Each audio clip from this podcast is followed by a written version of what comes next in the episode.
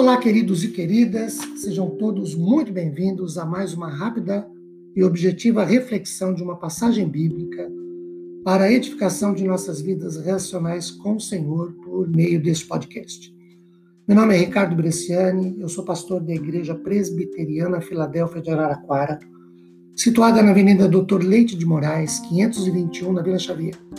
É uma satisfação expor um trecho bíblico com todos vocês. Quero levá-los à leitura de Efésios 1, 11 e 12. O 11 começa dizendo assim: Em Cristo fomos também feitos herança, predestinados segundo o propósito daquele que faz todas as coisas conforme o conselho da sua vontade. 12 a fim de sermos para o louvor da sua glória, nós, os que de antemão esperamos em Cristo. No verso 11, querido, nós temos pelo menos três importantíssimas afirmações de Paulo. A primeira é a afirmação de que nós fomos também feitos herança. Nós poderíamos traduzir essa frase como Bengel e Elcott e outros a traduziram. Fomos feitos uma herança, à luz de que devemos ser para sua glória ou temos o fato de que Deus nos fez ter uma herança em Cristo e com Cristo. A segunda afirmação importantíssima é de que nós fomos predestinados. Paulo volta a falar do que ele já havia dito no verso 4.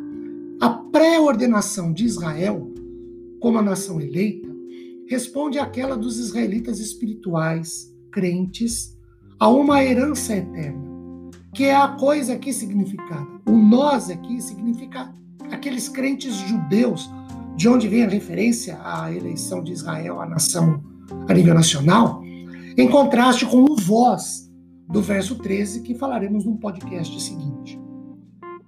E esse verso 13, que fala do vós, refere-se aos crentes gentios.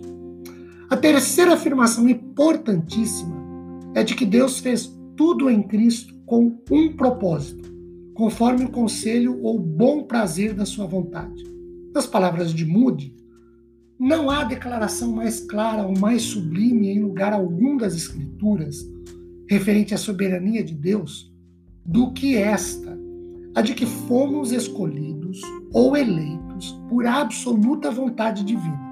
Nunca houve, não há e jamais haverá em nós qualquer fato ou posicionamento ou comportamento, virtude ou característica, traço de personalidade que, nos, que fizesse Deus nos escolher. Antes, Ele nos escolheu porque quis, Deus nos escolheu porque decidiu, por sua livre e soberana vontade, nos escolher.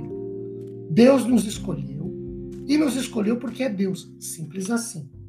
Deus nos escolheu por seu propósito, ou foi seu critério absoluto nos escolher. E nessa escolha divina não houve e não há acaso ou aleatoriedade. Deus não faz nada, nada sem ser do seu propósito ou conforme seu plano, seu conselho.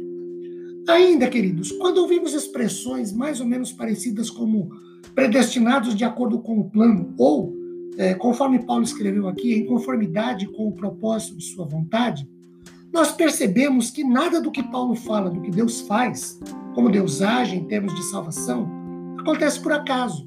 Antes, tudo ocorre, se dá, acontece exatamente de acordo ou conforme o plano divino cuidadosamente pré-determinado, ou que já estava em vigor na eternidade, isto é, antes da fundação do mundo, como já tratamos e Paulo fala no verso 4.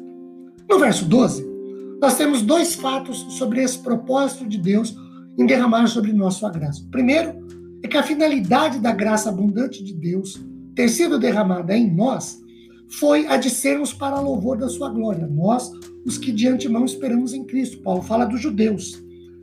E segundo, o nós, os que de antemão, ou primeiro, ou antes esperamos em Cristo, indica que se refere aos judeus cristãos, ou os que antes esperavam em Cristo. Quem veio antes de Cristo e ansiava por sua vinda e esperava a consolação de Israel. Nós percebemos aqui nestes dois versículos, queridos, os 11, o 11 e o 12, que tudo foi muito bem orquestrado, cuidadosamente elaborado por Deus, para que os primeiros a ter esperança em Cristo, os judeus, sejam louvores à sua glória. Verso 12. De todas as nações, os judeus foram escolhidos para que deles fosse este nós, o primeiro de Israel, isto é, judeus, cristãos primitivos como Paulo, a acreditar em Jesus como Messias. Qual seria o resultado de Deus projetar toda a história do mundo, toda a história de Israel, para que essas pessoas da aliança fossem as primeiras a dobrar os joelhos diante de Deus? Louvor, louvor ao maravilhoso coração e plano de Deus.